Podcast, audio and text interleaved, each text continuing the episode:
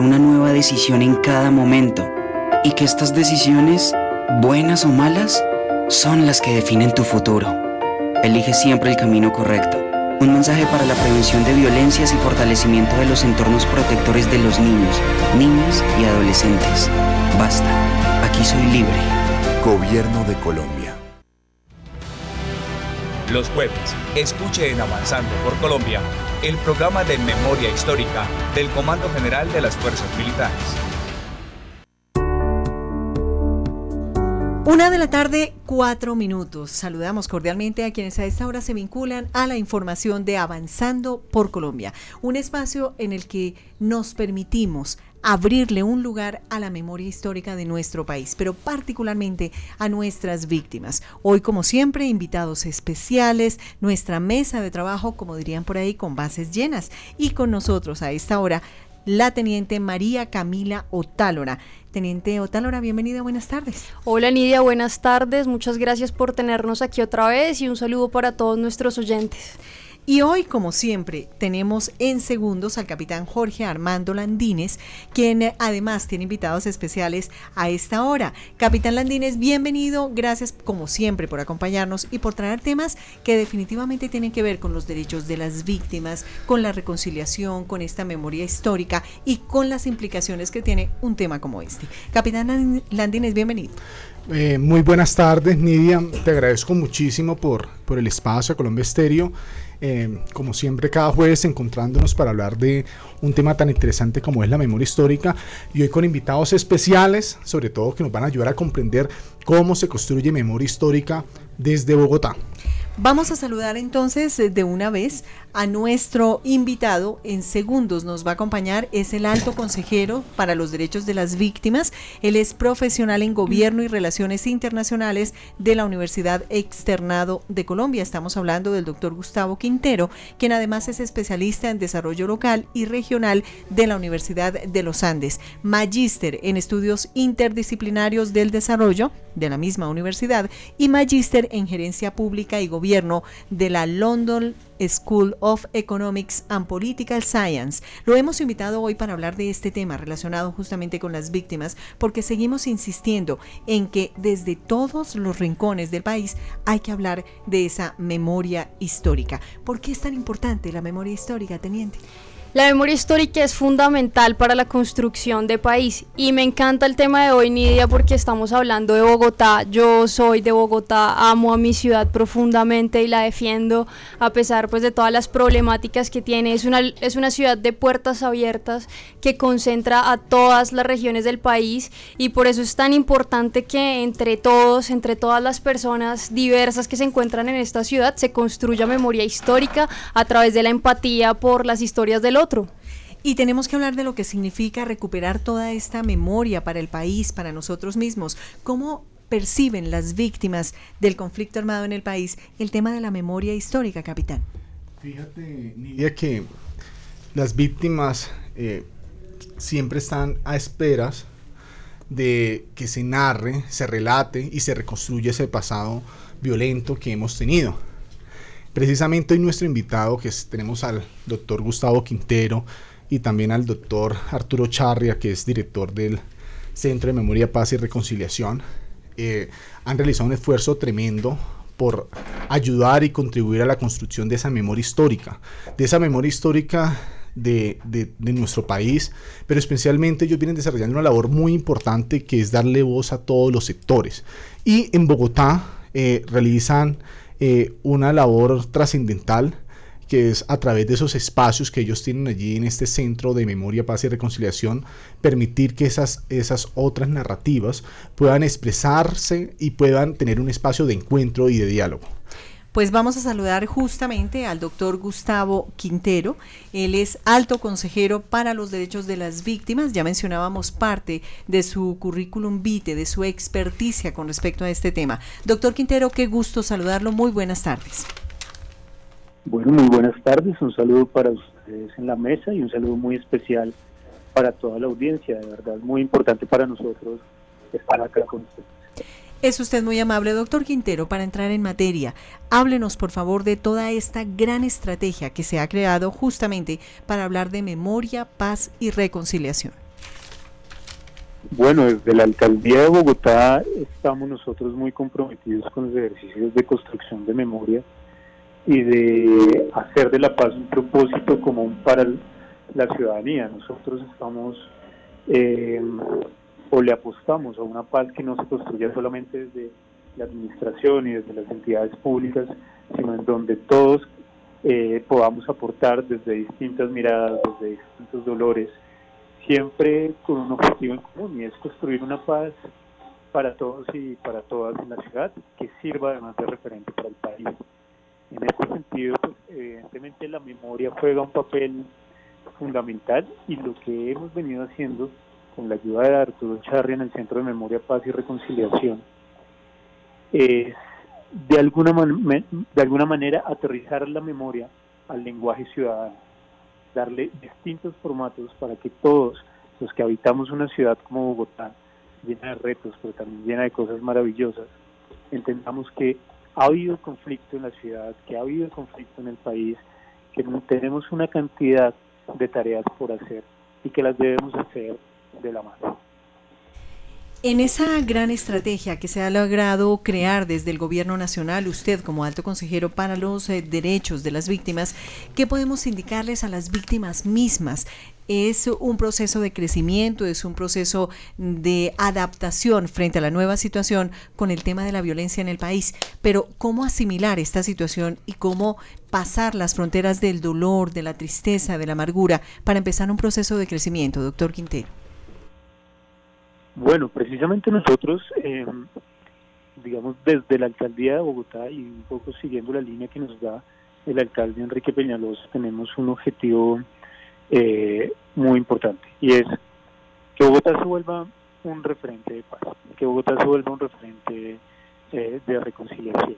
Bogotá, y, es, y, esto es muy interesante, Bogotá tiene distintos roles en su relación con el conflicto armado que ha vivido el país un primer rol, por, supuesto, como escenario de conflicto en Bogotá. Es innegable que hubo una cantidad de manifestaciones de conflicto, desde atentados hasta microtráfico, reclutamiento, una cantidad de cosas que han pasado históricamente en la ciudad. Pero Bogotá también es la ciudad que tiene el mayor número de víctimas que llegan por desplazamiento, es la ciudad que alberga la mayor cantidad de desplazados. Entonces, la invitación a las víctimas es a que se unan a una institucionalidad que está completamente comprometida, a que vengan a nuestras, a nuestras distintas sedes, los centros de atención a víctimas, pero también a que nos acompañen en el Centro de Memoria, Paz y Reconciliación, para que podamos conjuntamente reconstruir la historia, para que ellos desde distintos ángulos nos cuenten su versión de los hechos y que eso nos permita como sociedad entender de mejor manera lo que pasó y trabajar para que eso no vuelva a suceder. Precisamente dentro de la estrategia que eh, ustedes mencionaban, uno de los puntos más importantes es que en las discusiones que queremos dar desde Bogotá en materia de memoria, todos los puntos de vista son válidos. No importa de dónde provenga el dolor, el dolor es igual para la familia o para la persona que vivió el hecho victimizante. Y ese es el principio que nosotros, con el que nosotros trabajamos. Teniente. Eh, doctor Gustavo, muy buenas tardes. Eh, quería contarle que yo estuve viendo la exposición que tienen allá en el Centro de Memoria, Paz y Reconciliación sobre cómo se vivió el conflicto aquí en la ciudad, que es a veces algo muy desconocido por la ciudadanía que se llama Recordar, Volver a Pasar por el Corazón, que de paso es un título muy bonito y que expresa muy bien el sentimiento de reconciliación que estamos buscando en la construcción de memoria histórica. Yo quería saber eh, cuál es la diferencia de la adaptación de estas estrategias de reconciliación para los contextos urbanos. Bueno, esa pregunta es supremamente relevante y es muy relevante por una cosa eh, de la que nosotros hemos notado en la ciudad.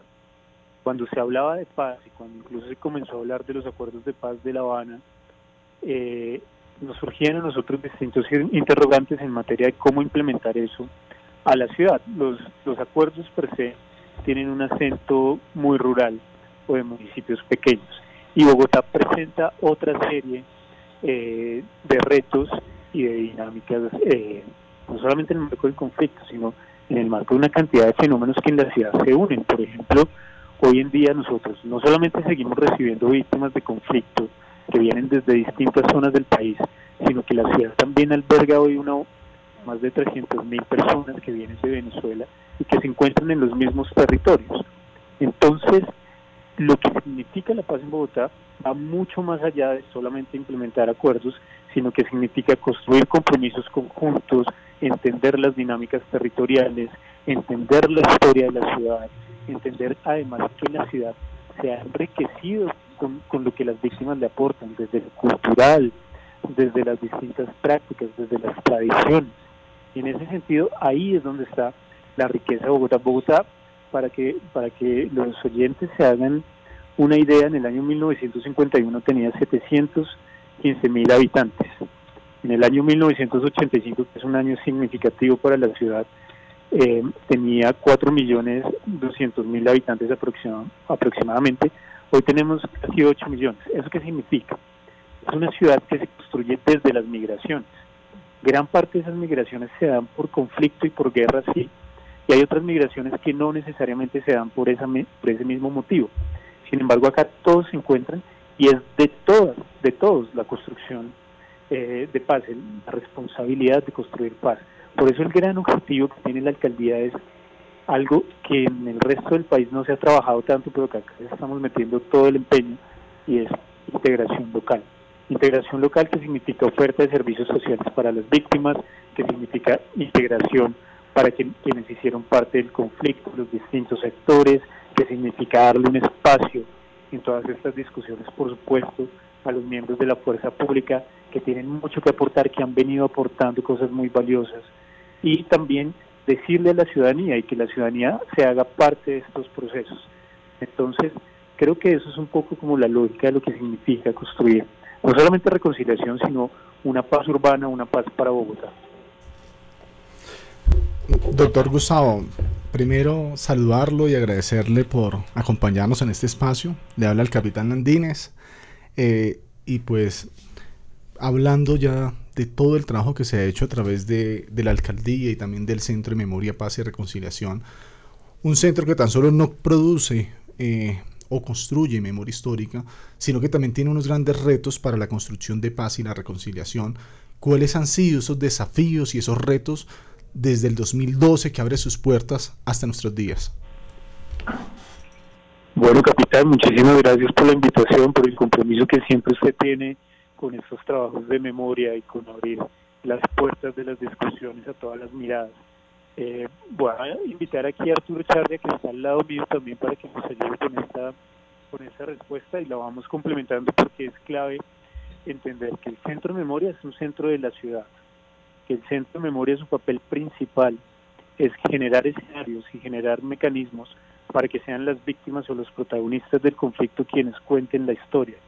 Y también lograr que eso que se cuenta, que eso que se representa, le llegue a la mayor cantidad de gente posible. No que simplemente sean documentos largos, extensos, a veces difíciles de entender, sino que nos creemos los mejores canales de comunicación para que la ciudad entera entienda lo que significó el conflicto y los retos que representa la reconciliación. Eh, Doctor Gustavo Quintero. Sí. Eh, bueno, ahora hablo Arturo Charria, eh, un poco para complementar la, respuesta de Gustavo y saludando primero a todo el panel y a los oyentes yo creo que uno de los retos o los retos más importantes que tenía o que ha tenido este centro de memoria, primero es eh, acompañar la paz, la construcción de la paz. Este centro, como bien lo mencionó el capitán Landines, que abre sus puertas en diciembre del 2012, eh, si recordamos, por esa misma época está comenzando los diálogos de La Habana.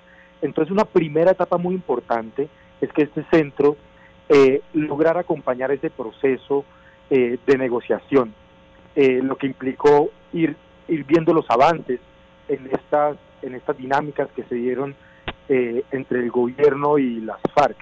Mm, cuando asumimos en esta nueva administración eh, bajo el liderazgo de, del alcalde Enrique Peñalosa, yo sí quiero recordar algo muy importante y es que eh, como Bogotá, como distrito, dijimos vamos a acompañar la paz. Y estuvimos apoyando al gobierno nacional en, en los esfuerzos para socializar y hacer visible eh, que implicaba el acuerdo de, paz con las FARC. Llevar esa discusión a Bogotá era absolutamente necesario y en eso tuvimos eh, como distrito eh, y, desde la Alta Consejería de Víctimas y el Centro de Memoria una línea muy clara. Ahora los retos eh, de cara a estas nuevas dinámicas están en, llevar esa discusión a más sectores sociales, llevarlos a los funcionarios públicos, llevarlos, por ejemplo, a los empresarios, llevarlo, por ejemplo, también eh, a, las, a, la, a la fuerza pública, como por ejemplo este sábado que vamos a tener eh, un trabajo con eh, soldados activos y retirados y miembros de la Fuerza Aérea eh, y vamos a estar hablando de lo que implica la construcción de memoria a partir de la escritura. Entonces, ampliar los sectores sociales y llegar a más partes de la ciudad es el, el reto actual. Doctor Arturo Charria, director del Centro de Memoria, Paz y Reconciliación, pues primero que todo saludarlo y darle la bienvenida a este espacio de memoria histórica en el que, como usted bien lo menciona, pues vamos a las víctimas, hablamos de recuperación, hablamos de reconciliación y analizamos esta situación que desde luego afecta directamente a los colombianos y que está inserta en nuestra historia y en nuestra vida. Doctor Charria, el capitán Landines quiere formularle justamente una inquietud a propósito de todo el manejo y todo el trabajo que se ha venido haciendo con el Centro de Memoria Paz y Reconciliación, capitán. Eh, doctor Arturo, muy buenas tardes. Muchas gracias por acompañarnos, por aceptar la invitación, igual que el doctor Gustavo. Para nosotros es un honor tenerlos en nuestros micrófonos y que nuestros oyentes los escuchen y sepan de cómo se está construyendo memoria y cómo se está construyendo paz a través del Centro de Memoria, Paz y Reconciliación. Y precisamente cuando usted nos hablaba de esa necesidad de ampliar eh, digamos, esos espacios o esos, eh, digamos, esos lugares para que nuestras víctimas puedan hablar y puedan conocer y puedan eh, dar sus impresiones acerca del conflicto armado colombiano. quisiera preguntarle cómo ha sido el manejo de esa situación, cómo ha sido el manejo de esa situación con sectores que tienen una visión contraria a, digamos, de cómo se ha desarrollado el conflicto armado cómo es el trato con ellos, cómo ustedes desde el Centro de Memoria, Paz y Reconciliación eh, construyen esos espacios de encuentro y de diálogo. Eh, capitán, pues yo creo que ahí son los retos, esos son los retos más importantes que tiene y la responsabilidad eh, que tiene un centro de memoria, que por supuesto tiene que ver con, con la acción sin daño y es que aunque hayan posiciones diversas y contrarias, eh, se parte de un hecho, y es que no se puede justificar las acciones, revictimizar con el discurso a quienes han sido víctimas. Eso es fundamental. Hay que partir de eso. Ahora, eh, si la memoria no se construye con todos los sectores sociales, con todos los sectores que han sido víctimas y también que han estado en el conflicto, es una memoria incompleta y es una memoria que no contribuye al encuentro, como usted bien lo dice, a la reconciliación. La memoria, eh, si se vuelve sectaria, si solamente se, se mira hacia, hacia un horizonte, es una memoria que lo que hace es polarizar, abrir brechas, revictimizar y convertirse, podríamos decirlo, casi que en trincheras ideológicas. Si no se hace con todos, pues eh, la memoria no tiene una función social y eso es fundamental porque la, la, memoria no solamente, como bien lo dijo eh, Gustavo, y eso es algo que tenemos clarísimo acá desde el distrito, y es que eh, la memoria es no es un contenido, la memoria no está almacenada en los libros, la memoria es indómita, la memoria es, es potencia pura y logra generar y transformar la realidad de quienes pueden hacer visible su historia pero también a quienes no han estado cerca del conflicto para generar lazos de solidaridad, de empatía. Es decir, la, la, memoria es un valor en sí mismo y por eso su capital social está en llegar a más sectores sociales. ¿Cómo hacemos eso? Partiendo de unos mínimos siempre. Reglas claras, eh, no generar falsas expectativas, eh, decir que lo, importante es que todos eh, estamos en un plano horizontal, que no estamos haciendo ejercicios de memoria para justificar acciones, pero tampoco para, para generar eh, mayores distancias eh, que tienen a veces que ver con lo ideológico. Por eso hemos logrado trabajar en muchas de nuestras acciones eh, con, con, ustedes, que siempre han estado muy cercanos a nosotros en, estos ejercicios, pero también con sectores que pueden ser, que pueden, pueden considerarse como, como en la otra orilla, como son por ejemplo organizaciones como Movice, como son Mafapo, que tienen distancias, pero que la memoria también puede construir puentes, y eso es lo más importante. Definitivamente, ya estamos llegando al final de este espacio de memoria histórica. Doctor Arturo Charria, antes de ir con el alto consejero para los derechos de las víctimas, su gran conclusión en este tema que hoy nos ocupa. Pues mi gran conclusión es que tenemos que seguir eh, acercando a los, a los distintos sectores a través de la memoria, que visiten la exposición, eh, que esta es una exposición que en realidad es un regalo de la ciudad, es un regalo del distrito a la ciudadanía, para que los bogotanos y bogotanas comprendamos qué fue lo que pasó, qué fue lo que pasó en una ciudad que sí estuvo marcada por la guerra. Y dentro de esas historias, pues hay historias que visibilizan la historia de la fuerza pública, o cómo la fuerza pública ha sido afectada, como es el caso de, del soldado Luis Obdulio Santiago, que fue víctima de mina antipersona en Sumapaz, como es el caso de la de la subintendente de la policía eh, Nancy Vargas, quien muere en Lucero Alto por un rocket eh, en Ciudad Bolívar por parte de las FARC, o como es el caso del sargento del ejército de Reinaldo Montealegre, quien fue víctima de desaparición forzada y cuya historia también se encuentra en la exposición. Y así tenemos de distintos sectores eh, y por eso es absolutamente importante que, uno, que nos sigan acompañando como lo han hecho hasta ahora ustedes, y dos, a la ciudadanía, a la fuerza pública, a las distintas fuerzas que vengan a la exposición, que esto es para la ciudad. Y le preguntamos también su conclusión al alto consejero para los derechos de las víctimas, el doctor Gustavo Quintero. Bueno, la conclusión principal y la conclusión que nosotros siempre damos en los distintos espacios, antes de eso, por supuesto, agradeciéndoles por este eh, este momento maravilloso de poder contar, de poder escucharles. Eh, la conclusión es, ahí está el compromiso, el reto es de todos, Bogotá y Colombia. Eh, estamos buscando la paz, una paz que nos satisfaga a todos. Por un tiempo la paz se convierte en sinónimo de división y lo que queremos es que la paz signifique unión y eso solo lo hacemos si nos unimos. Las instituciones, la ciudadanía, eh, la cooperación internacional, por supuesto, los miembros de la fuerza pública. La idea es que en esta ciudad todos cabemos con distintas miradas, con distintas apuestas, pero Bogotá es una ciudad para todos eh, y para todas. Y en ese sentido, la memoria tiene que tener la misma dinámica, una memoria que se construya con todos, una memoria que le hable a todos, una memoria que nos permita recordar y una memoria que sobre todo evite que lo que ya vivimos se vuelva a repetir. Doctor Gustavo Quintero, alto consejero para los derechos de las víctimas. Doctor Arturo Charria, director del Centro de Memoria, Paz y Reconciliación. Gracias por aceptar esta invitación de las emisoras del Ejército Nacional. Recuerden ustedes que en este momento estamos enlazados más de 110 emisoras en todo el territorio nacional. Nos consolidamos así como la red más grande de emisoras que tiene el país. Y para nosotros, particularmente para nuestros oyentes, para las víctimas, es todo un placer contar con ustedes. Muchísimas gracias. Muchísimas gracias a ustedes y un saludo muy especial a toda la audiencia.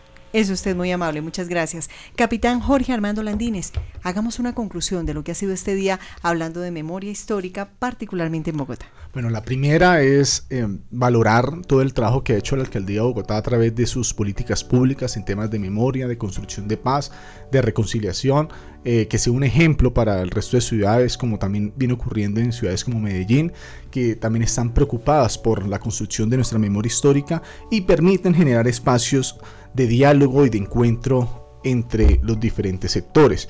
Y de igual manera, eh, resaltar eh, el trabajo que viene realizando el Centro de Memoria, Paz y Reconciliación, donde ha permitido que los miembros de la fuerza pública puedan integrar sus voces y puedan también tener un espacio donde visibilizar sus narrativas acerca del conflicto armado colombiano. Teniente María Camila Otálora, una conclusión hablando de reconstrucción, de reconciliación, de cómo volver la mirada hacia la historia y reencontrarnos que podemos armar un futuro distinto para el país. Nidia, una de las críticas que se nos ha hecho a nosotros los bogotanos es que solamente hemos visto el conflicto por televisión y algo que nos muestra el doctor Arturo y el doctor Gustavo es que eso no ha sido así y que aquí también se vio el conflicto y por eso es la importancia de que todos los que nos están oyendo se unan a este proceso de construcción de memoria histórica.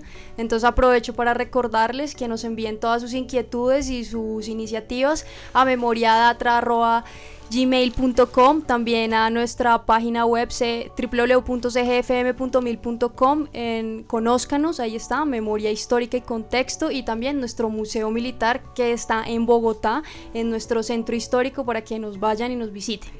Eh, mi teniente, qué pena, es que acabamos de recibir una comunicación. Repítanos por favor las redes sociales porque no alcanzaron a tomar el dato. Claro que sí www.cgfm.mil.co hay una parte que dice conózcanos, ahí está, memoria histórica y contexto y también eh, memoriadatra.gmail.com nos pueden escribir directamente y nosotros les contestamos. Bueno, pues muchísimas gracias por estar con nosotros como siempre, por traer estos temas que construyen. Cris Durán, quien les habla Nidia Janet Martínez, estamos con toda la memoria histórica, pero los queremos dejar con un sabor a Bogotá, a capital, a memoria, a historia a paz y a reconciliación.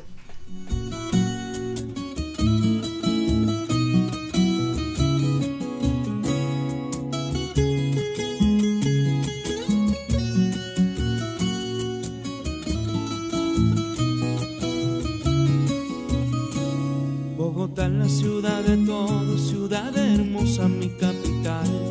Hace frío pero se siente el calor de hogar cuando llego a la Candelaria, sus calles siempre me ven pasar. Yo me tomo una guapanela y a caminar. Bogotá es la ciudad inmensa de mi país.